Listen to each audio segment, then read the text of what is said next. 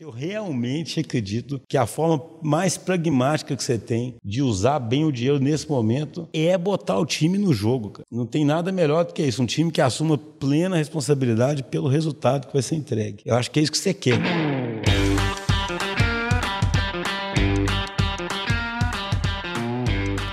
Boa tarde, boa noite. Bem-vindos a mais um episódio dos Agilistas, a nossa comunidade de entusiastas do mundo ágil. Eu sou o Pedro Rangel Hoje a gente vai revisitar a essência do Manifesto Ágil, explorando como retornar aos princípios fundamentais pode abrir o caminho para eficiência digital, principalmente nesse mundo em rápida evolução. Isso vai se conectar com uma série de episódios que a gente já fez no início do ano, que também foi sobre eficiência, mas agora numa lente um pouco mais específica, né, desse ponto de vista aí de, de produtividade. Nesse episódio eu tenho a companhia do Schuster e do Vinição. Tudo bem, gente? E aí, pessoal, tudo bem? Beleza. Fala aí, Schuster. e como nosso convidado, que vai trazer percepção aí sobre eficiência mais do, do ponto de vista aí do dia a dia, o Rafael Ono. Fala aí, Ono. Olá, pessoal. Prazer estar aqui. O pessoal é. vê pelas fotos que o Ono é o que está mais bem vestido aqui. É, né? o Ono é o que está mais bem vestido, porque se fosse um videocast, a gente estaria bem mal vestido perto dele. Vou ter minha melhor roupa para vir agora, viu, gente? Mas fala aí, Ono, se apresenta um pouquinho aí pro pessoal. Bom, eu sou gerente de contas aqui da DTI, account manager. Hoje eu represento alguma, algumas contas aqui da DTI e é um prazer estar aqui, viu, gente?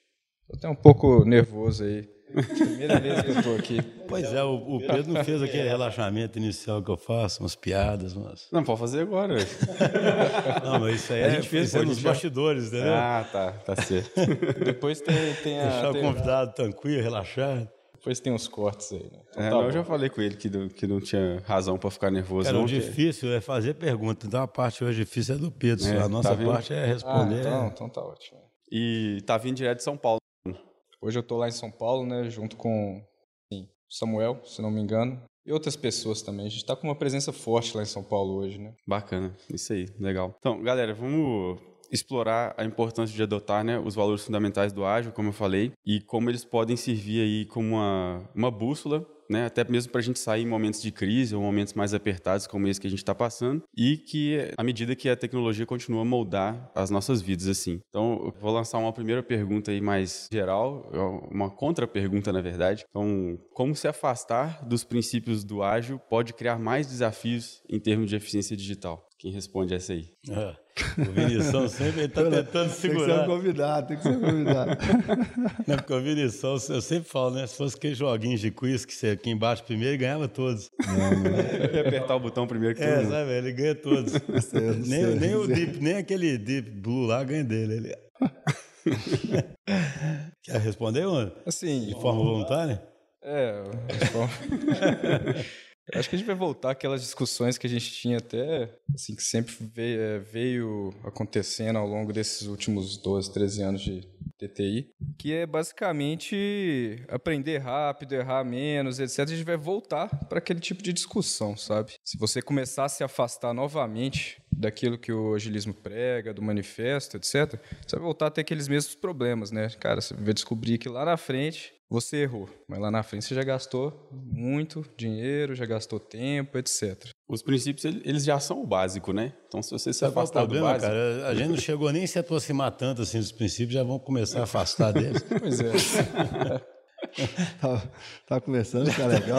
É, a gente falou isso no episódio, né, assim, do right view lá, né? Fizemos aquela analogia do right view, né? É porque é, é, curioso, assim, são princípios difíceis de serem absorvidos pelas grandes empresas, né? Pela cultura tradicional, né? De experimentação, de simplificar, de dar autonomia, enfim, né? Tudo isso que a gente vai falar e vai falar, né? E nesse momento aí de pressão orçamentária, né? E de austeridade, muita gente, na hora que deveria mais, quem acredita, mais apostar nos princípios, porque na nossa visão é o jeito de você gastar o dinheiro bem, né? Pode se afastar deles, achar que está eficiente, mas medir eficiência simplesmente por quantidade de software gerado, né? E não por valor, né? É muito fácil você se afastar da geração de valor agora, né? Porque todo mundo tem que dar satisfação de que está sendo produtivo. E a gente entende esse contexto, né? Que é importante estar sendo produtivo. Claro, o dinheiro está mais escasso. Mas a questão é, vai para a zona de conforto e ser mais produtivo vai ser entregar qualquer coisa, né, para poder mostrar que está sendo produtivo, ou vai dobrar a aposta em ser produtivo, vai ser simplificar as coisas melhor ainda, priorizar melhor ainda,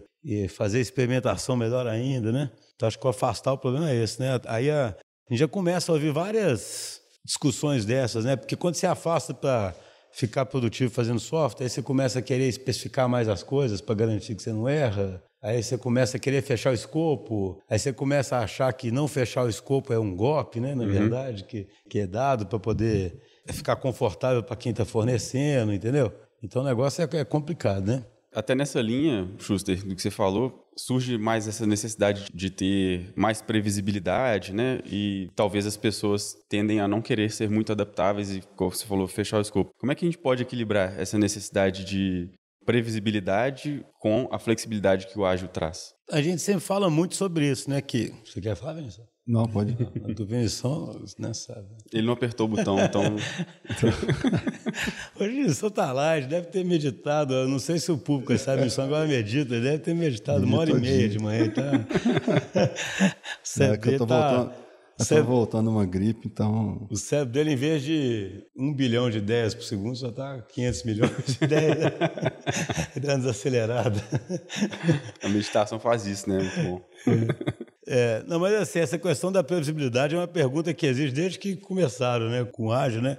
E assim, a resposta é a de sempre, cara. Você tem que ter cadência, entregar continuamente em curto prazo, e aí, o, o, se você entrega continuamente em curto prazo e fica próximo da área de negócio, todo mundo entende do que, que o time é capaz, todo mundo consegue ter naturalmente previsibilidade, sabe? Então, para mim, isso é sempre a. É por isso que é, é tanta essa preocupação nossa do afastamento desses princípios, né? Porque nesse momento fica mais fácil ainda a área de negócio se colocar numa posição do tipo assim: vocês têm que fazer logo o que eu preciso, e vocês têm que ser produtivo e quase que voltar aquele mecanismo de terceirização, de conflitos, sabe? É, volta, volta muito aquela expressão, acho que tem até um episódio que você gravou lá no início de da relação abusiva, né? É, exatamente, exatamente, exatamente. Estava lembrando justamente da relação. Parece que é fácil voltar à relação abusiva, né? É. Porque aquela relação abusiva vem da necessidade do negócio controlar a TI. Essa necessidade agora pode ficar amplificada, né? Porque uhum o negócio pensa, eu tenho menos dinheiro para gastar, e aí eu não confio nesses caras, começa esse ciclo de novo, entendeu? Eu não confio nesses caras, e aí já que eu não confio neles, eu preciso definir exatamente o escopo, exatamente o prazo,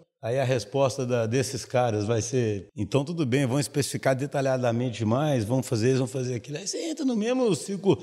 O triste é isso, é a mesma coisa que deu errado, né? Não é assim. O ágil, diferente talvez de muitos céticos de algumas modas gerenciais, né? Que as pessoas. O ágil não como uma modinha gerencial, sabe? Ele entrou com uma, uma solução para quem tinha uma visão sistêmica do problema, de que fazer software dessa forma tradicional não dava certo, né? E é irônico né, que a gente está falando de produtividade, mas o resultado disso é que isso gera uma série de atividades secundárias de controle que não, que, que elas em si não agregam valor. É, entendeu? Tipo assim, é, fica.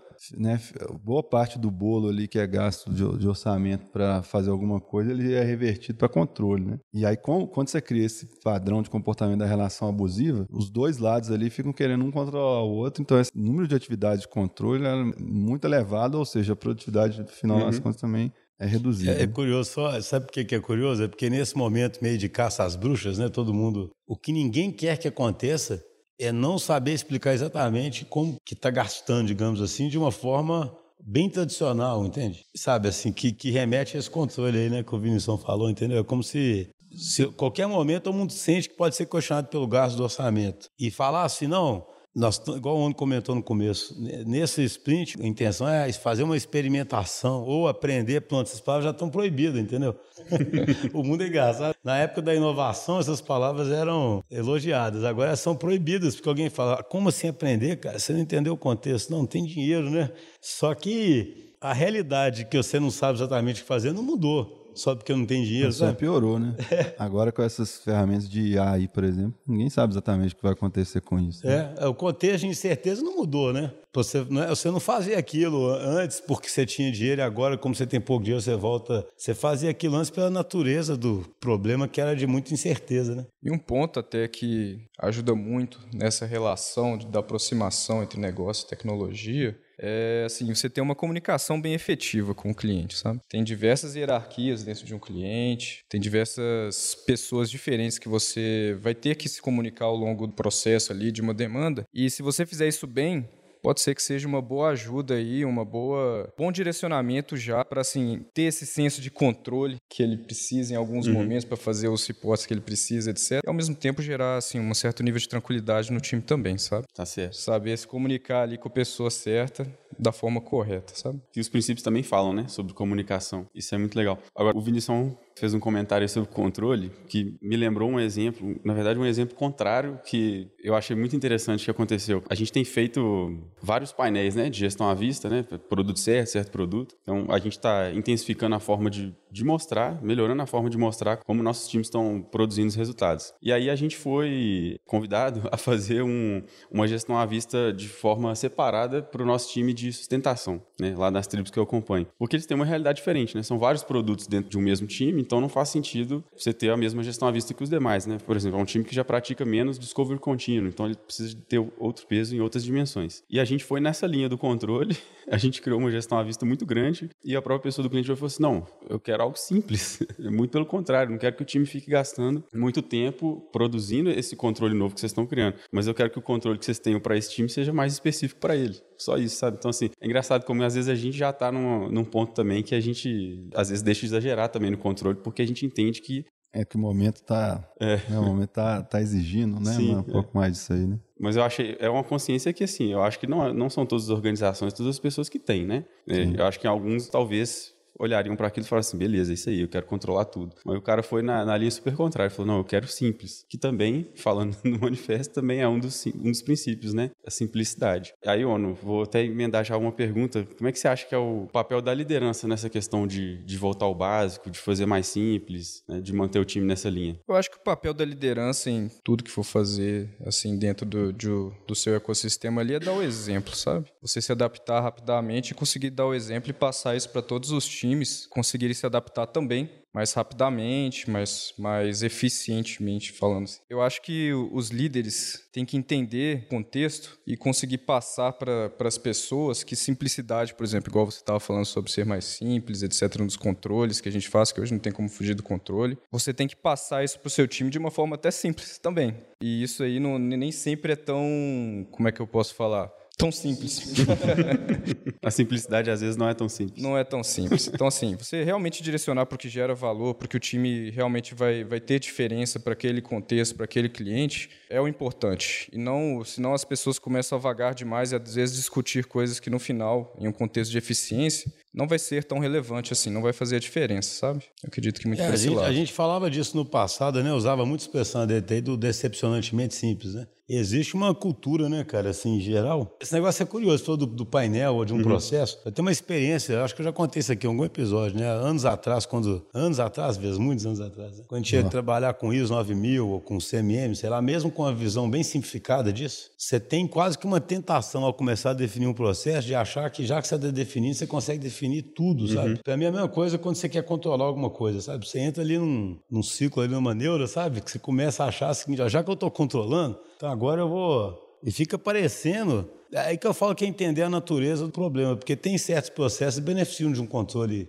assim, mas tem certos processos que não, né? Eu acho que esse decepcionante simples é uma coisa que resume bem, sabe, o, um jeito da liderança se orientar, porque é tipo isso. Às vezes você vai fazer um painel, aí vai ter três indicadores lá que já vão ser o pareto, que vão ser fundamentais para a virada, né, que você quer no time, porque a virada está muito mais na execução e no aprendizado do dia a dia, né, uhum. do que no método que você cria ali, sabe, naquele painel, né? Só que é meio que decepcionantemente simples, porque é muito mais legal ter um painel com 50 indicadores, Sim. né? E, entendeu? É, é, tem gente que deve ouvir isso achando que é exagero, mas é engraçado, cara. Tem esse. Isso me lembra aqueles negócios que o Nassim Taleb fala até do especialista, sabe, Vinicius? Que o especialista, quando você faz o mal sem querer, né? O, ah, sim. Se um especialista é convocado para fazer alguma coisa, imagina você vai no médico e você vai no cara mais foda que tem. Aí você paga dois mil reais a consulta e tem que te falar alguma coisa. Né? Porque você, pô, afinal você está pagando dois mil a consulta, né, cara? Mesmo que você não tenha nada. E aí eu falo, aí você pode prejudicar. Eu falo assim, uma variação desse tema é isso, entendeu? O cara é o líder, ele é importante, ele é o chefe, ele tem que falar alguma coisa, ele uhum. tem que complicar alguma coisa ali, entendeu? Porque senão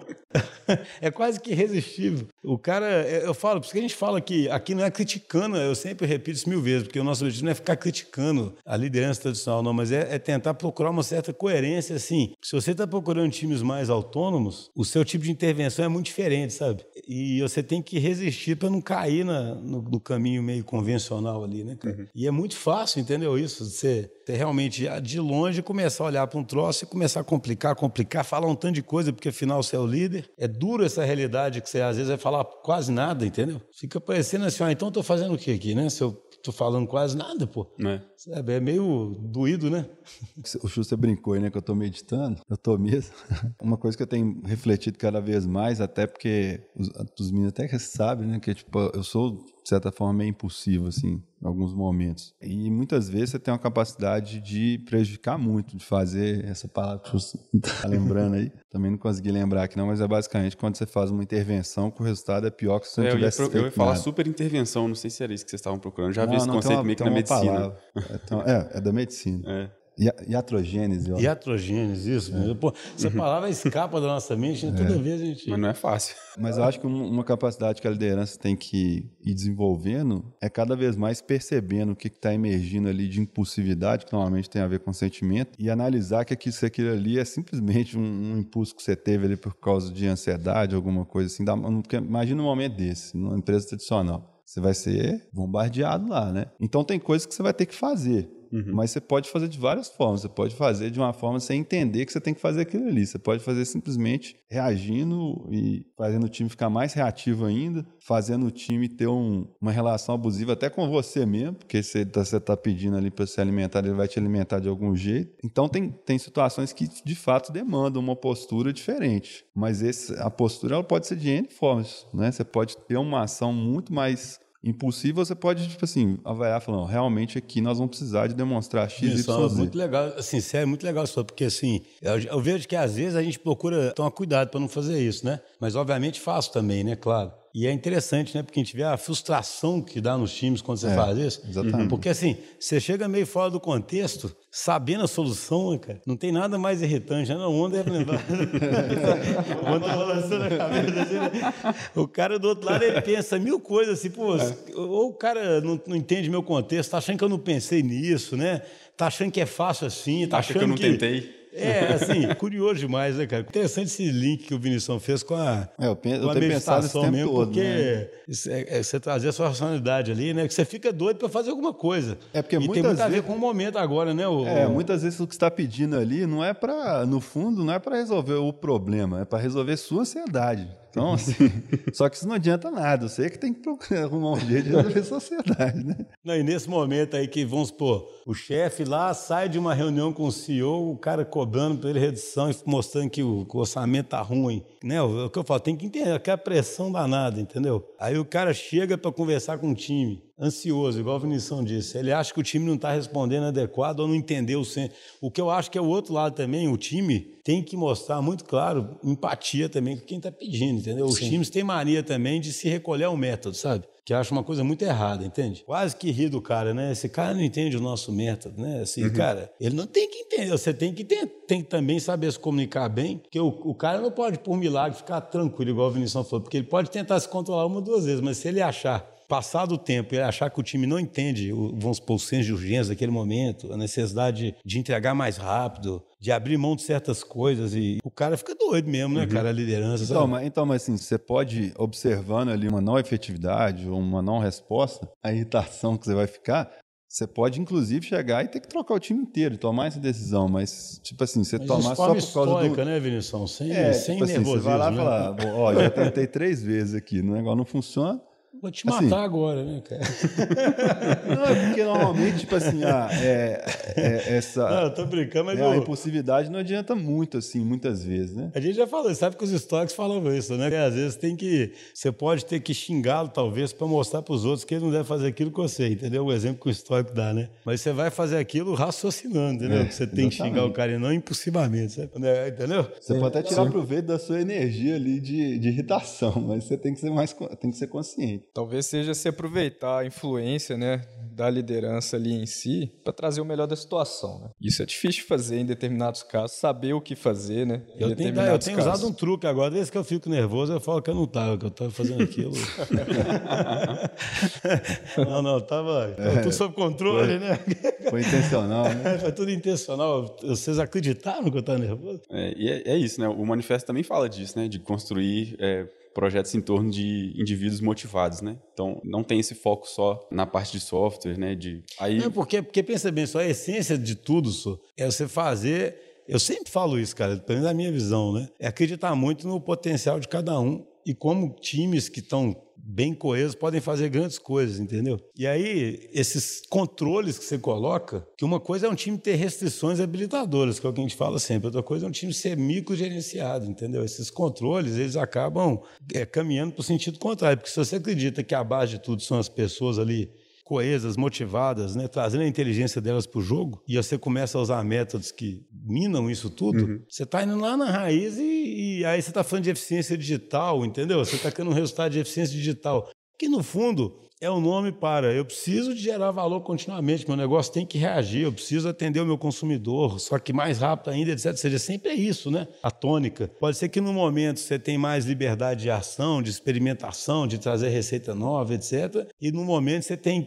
que ser mais capaz de competir, de reduzir custos, mas você sempre está querendo o quê? Extrair o melhor daquele time, sabe? E aí você começa, a, a, voltando sobre você começa a afastar dos princípios uhum. em nome do controle, só que esse controle vai minando justamente a, a origem de tudo, que, que é que eu falo, só tem que ser coerente. Para quem acredita nesses princípios mais humanísticos, a origem de tudo está nas pessoas ali trabalhando uhum. direito, né? Sim.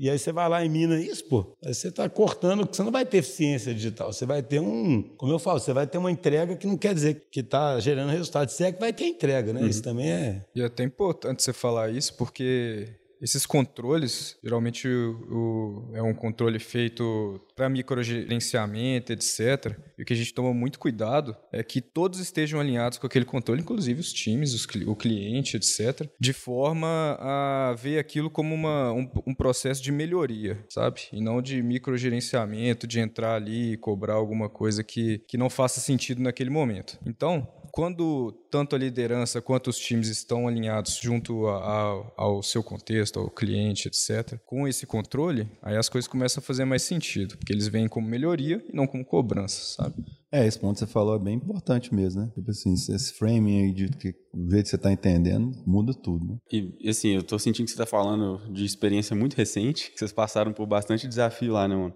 Você tem um exemplo assim de como a adoção de algum valor, de alguma coisa, é, algum princípio mais básico do ágil ajudou vocês a, a passar por esse momento? Ah, tem, tem vários, né? Mas assim, talvez um que foi mais efetivo foi essa participação da área de negócio mais perto da área de tecnologia. Então, assim, é sempre foi uma relação muito difícil, né? Lógico, é, é de, de mercado, isso sempre aconteceu, mas em alguns casos essa aproximação, quando, quando ocorreu, a gente teve uma eficiência muito maior. E isso aí serviu de exemplo passou a ser o modelo a se seguir dentro da empresa, sabe? Que a gente conseguiu comprovar, via controle, números, etc., que a gente foi mais eficiente, sabe? Isso aí fez toda a diferença. Isso aconteceu recentemente. Pode ser um dos principais pontos que eu vejo hoje. É, esse, inclusive, é um dos princípios que eu mais gosto de falar sobre pessoas de tecnologia e pessoas do negócio têm que estar trabalhando juntas em torno daquele objetivo, porque eu acho que ainda é um dos que, ou talvez é um pouco ignorado ainda em algumas organizações, ou talvez seja mal interpretado, né? Como deve ser essa relação relação entre negócio e tecnologia dentro do time. Mas é difícil, né? Assim, porque estruturalmente uma parte dos clientes tem diretorias separadas, uhum. então parte da estrutura, né, cara? E, e assim, é por isso que eu falei brincando, mas não, não era uma brincadeira, mas não são uma certa tristeza, porque é difícil mudar organizações. A gente vê na própria DTI, que é uma, uma, organização super orgânica, como certas coisas que a gente gostaria que mudasse não mudam rápido, por exemplo. Então é difícil, né, mudar organizações. Então, esse negócio a gente está se distanciando do manifesto, em que a gente, na verdade, eu diria que não foi nunca plenamente entendido e utilizado, ou nunca, talvez seja exagero, mas poucos lugares, né?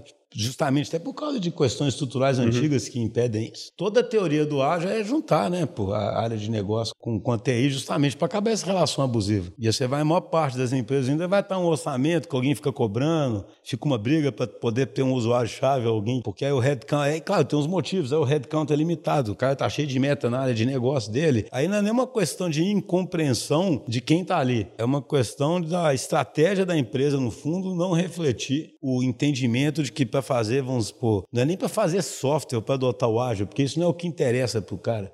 Para prosperar nesse mundo digital, você teria que ter uma estrutura um pouco diferente. E aí a nossa crença é que essa estrutura é influenciada pelo ágil, mas a crença primeiro tinha que ser essa, né? O cara fala, essa minha estrutura, ela parece inadequada para esse mundo mais digital. Só que a estrutura fica parecida com a antiga, entende?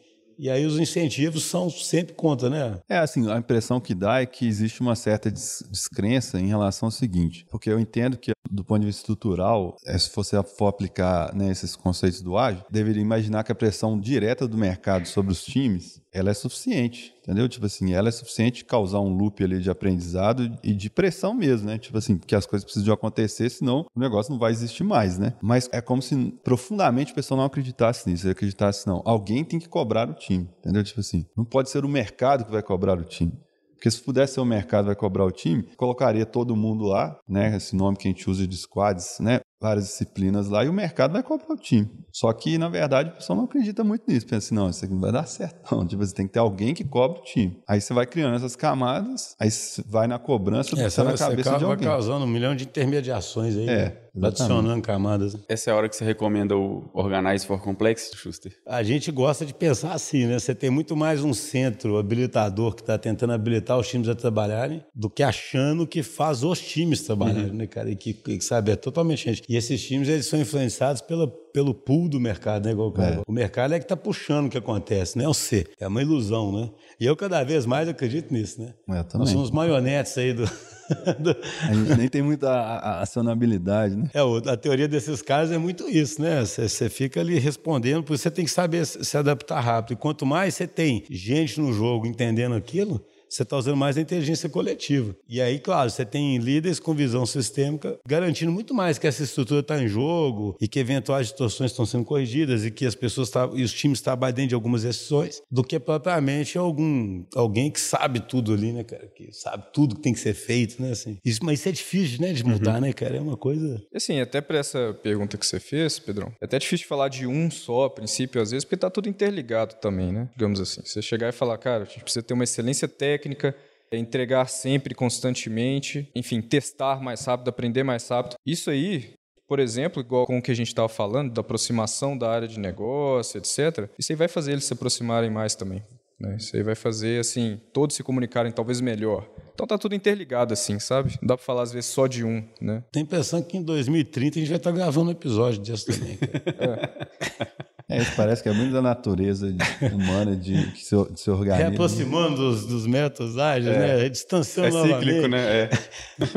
a cada cinco anos a gente vai fazer um, um aproximando ou distanciando dos princípios. Né? É, e falando neles de novo, né? Nos princípios, a gente consegue pensar em algum exemplo de mal entendido ou equívoco sobre os princípios ágeis? Ou essa é muito fácil ou ela é muito difícil, eu imagino. Vou citar um exemplo, por exemplo, por parte de um, de um cliente que a gente teve alguns anos atrás, que era um, era um gerente de projeto, imagina, ele era um gerente de projeto e tinha certas particularidades. De certa forma, ele era um carrasco do time, sabe? E ele sempre queria ter uma dele a mais com o time todos os dias, etc. Então, aquela parte de comunicação desse lado era usada de forma errônea, entendeu? Ele usava a parte, ele usava, por exemplo, uma dele, em que o time já tinha que fazer uma dele entre eles, para gerar, digamos assim, ansiedade no time. É, então, aquele negócio que durava muito. Cara, no, momento desse, eu imagino que ele tem, ele até uma fala, né, depois que a gente começou a questionar alguns pontos, que foi, pô, vocês não são ágeis, né? Vocês estão com medo de dele, né?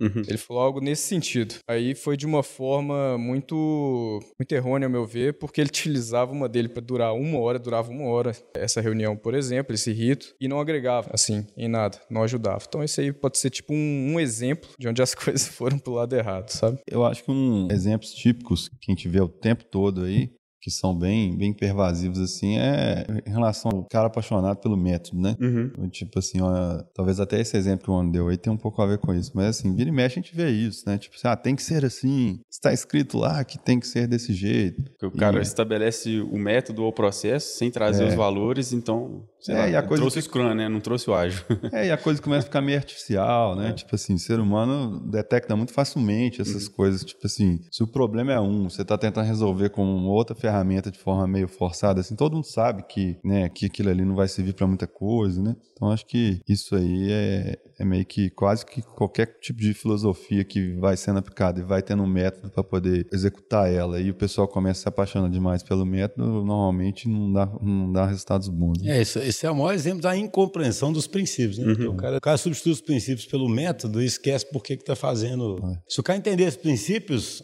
ele teria coragem, né, de, de não usar um método num dado momento uhum. ou usar ele da forma mais adequada. Eu acho curioso, por exemplo, pega o working software, pelo menos os princípios mais jogados pela janela, né?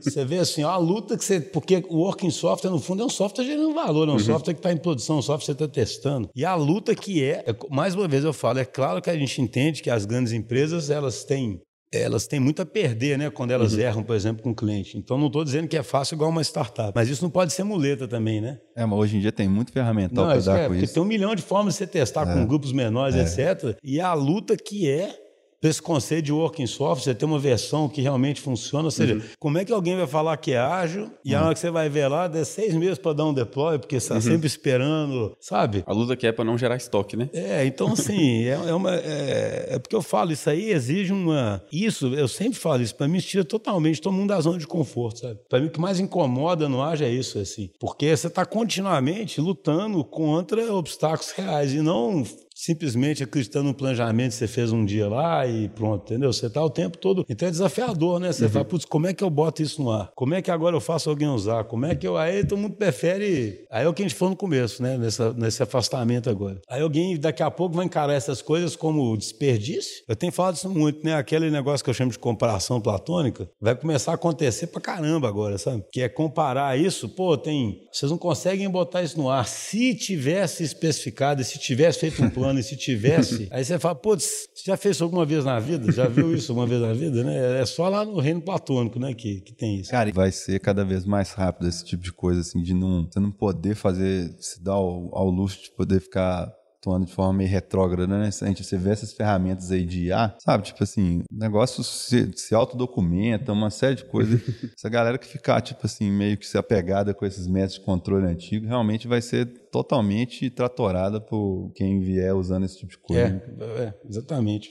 É isso. E, e, quando a gente acha essas incompreensões do agilismo, eu sei que não tem uma receita única, mas de que forma que a gente pode lidar com isso? Nessa situação que você descreveu mesmo, por exemplo, Justo? Cara, eu, eu, eu, sempre, assim, eu acho que a única forma que existe de lidar com esse tipo de coisa não é como tudo na vida, tá? Que é assim, se as pessoas entendessem umas outras por lógica e pela fala, casais não brigavam, né? Sabe? é, sabe? Todas as relações eram tão, ah, você tem razão, entendi finalmente, né? Tipo assim, imagina um casal assim, você tem razão, né? Então, assim, o que eu acho é que você tem que começar a fazer as pessoas sentirem aquilo no curto prazo e aí elas começaram a defender aquilo. Mas por isso que a gente insiste tanto que esse processo ele é bottom-up e top-down, entendeu? Porque você tem que habilitar um time a sentir aquilo no curto prazo mas no topo você tem que criar condições para isso. Porque se você quer que um time sinta, o que, que eu falo sentir aquilo? Aquele time mesmo começa a entregar, experimentar e botar acesso, princípio e ação e começa a entender aquilo. Eu falo isso demais. Hoje a gente tem uma compreensão muito mais profunda disso tudo do que há 10 anos atrás, ó, quando a gente falava, pô, que a gente faz, né? A gente falava em descentralizar a empresa. Hoje a empresa é descentralizada. É muito diferente para todo uhum. mundo aqui falar de que é uma estrutura descentralizada do que ler num livro que é uma estrutura descentralizada. Porque vocês veem, né, cara? Vocês sentiram, né? Então, assim, tem que sentir o troço. É. Mas a, o topo tem que habilitar aquilo, entende? Uhum. Então, assim, isso que eu acho que é um erro. Aí, eu, se, se, o topo não habilita aquilo, o time fica sujeito à estrutura de incentivos que é dominante na organização. E aí ele vai tentar fazer uma entrega mais simples, vai todo mundo detonar, porque a entrega está simples demais. Ele vai tentar botar uma coisa no ar vai todo mundo detonar. Se um dia ter botado isso no ar, vai, uhum. vai falar assim, pô,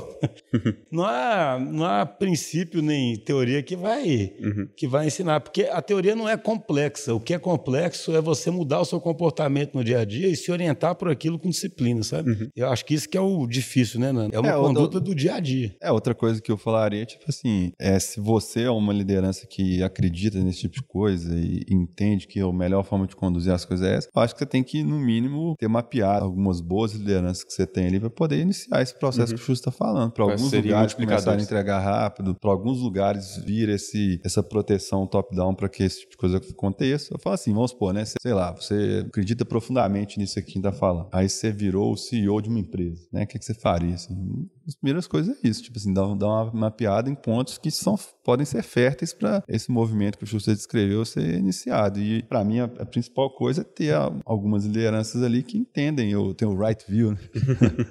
Eu realmente, é engraçado, eu tô muito budista ultimamente. Eu falo assim, o, porque eu acho, é, é igual, por exemplo, eu não sei se a analogia é boa ou não, mas você pega a meditação. Que a meditação é um troço que é chato de fazer. Se você, se você não entender profundamente o que tem que fazer aquilo, você vai tender a não fazer, entendeu? Uhum. Sabe como que é? Aí você pega alguns princípios lá de moral e ética, lá de você tratar os outros bens e tudo. Você tem que praticar aquilo muito, entendeu? Então, assim, lá desde o livro lá do Extreme Program do Kent Beck, o ano falou, né, que a comunicação tem que ser simples. O livro do Extreme Program, ele é pequenininho, cara. Ele é simples, entendeu? Ele é super simples. Sou fã desse tipo de livro. Não é? Não, e ele, porque, assim, o cara, acho que ele até fala no prefácio, é. você vai fazer um livro de mil páginas, né? Com... Só que, assim, ele fala agora, então, o, o problema do, do, método ágil é a disciplina que você tem que ter, porque isso é um time que tem que aprender o tempo todo, que tem que fazer o rito, uma análise crítica extremamente bem feita mesmo, para saber onde é que está errando, que tem que procurar simplificar. É como se você fosse os defilements, né? Começar a falar igual o Budia, as contaminações, né?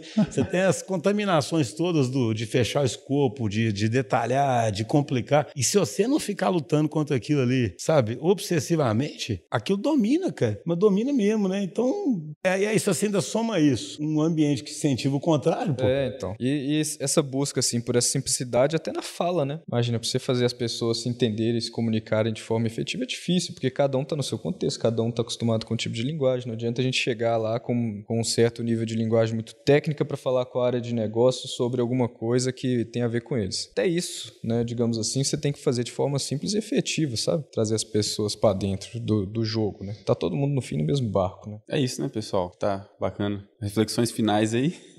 Não, cara, assim, minha reflexão final seria um apelo.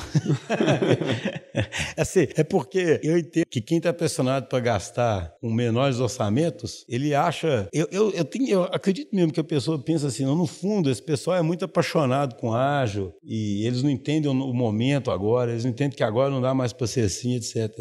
Mas eu realmente falo o seguinte: eu acho que se a pessoa refletir profundamente, eu realmente acredito que a forma mais pragmática que você tem de usar bem o dinheiro nesse momento é botar o time no jogo. Cara. Não tem nada melhor do que isso. Um time que assuma plena responsabilidade pelo resultado que vai ser entregue. Eu acho que é isso que você quer. E não você jogar para. Porque no fundo, quem está fazendo isso está jogando a responsabilidade ou para si ou para um ou para algum mágico aí, né, que vai especificar o um negócio e, na verdade, fica na zona de conforto. Essa, essa questão que você fala do, do ser apaixonado, para mim, ela, tipo assim, sempre que se chegar numa discussão dessa, eu acho interessante você voltar, tipo assim, para a natureza da coisa. A natureza da coisa mudou? Não mudou. É um cenário de incerteza, é um cenário do problema nunca é bem definido é que, e que não tem como ser bem definido, porque você não sabe exatamente como vai ser o comportamento do software, do time, do negócio, etc. Então, assim, não mudou nada disso, mudou uma variável que você vai ter menos dinheiro para gastar, só isso, entendeu? É, então... não, sabe, não sei se é bobeira que eu falo, mas já viu? É igual a empresa que faz avião, né? Que é o contrário, né? Tem que ser um processo super, né? Porque você pode. Quando tem mais dinheiro, eles não começam a usar a método ágil para é. fazer avião. Exatamente. Agora vamos fazer vários é, assim, A natureza mudou? Não mudou. A, né? a, a convicção de que não, quando tem esse tipo de natureza, deve-se usar métodos mais táticos então, isso é importantíssimo, né? Os problemas que estão sendo discutidos agora são discutidos periodicamente. Naquele momento ele foi criado exatamente para isso, né? É. Eu diria até que não só não mudou, como intensificou. É, As mudanças acontecem mais rápido é, agora. Exatamente. Isso, é, não, o cenário só piorou, né? É. Exato. E tem um princípio que fala disso, né? Processos ágeis tiram vantagem das mudanças para poder responder às necessidades do cliente. Mas legal, pessoal, é isso aí. Crucial refletir, né, sobre como voltar a fazer o básico, realmente adotar os princípios e os valores fundamentais que tornam o ágil tão impactante para habilitar a gente a nortear melhor o futuro, as decisões, até os investimentos das organizações, né? Muito obrigado aí pela, pelas reflexões. Obrigado, volte sempre. Valeu, muito obrigado, pessoal. É isso aí. Abração, pessoal. Até a próxima, galera.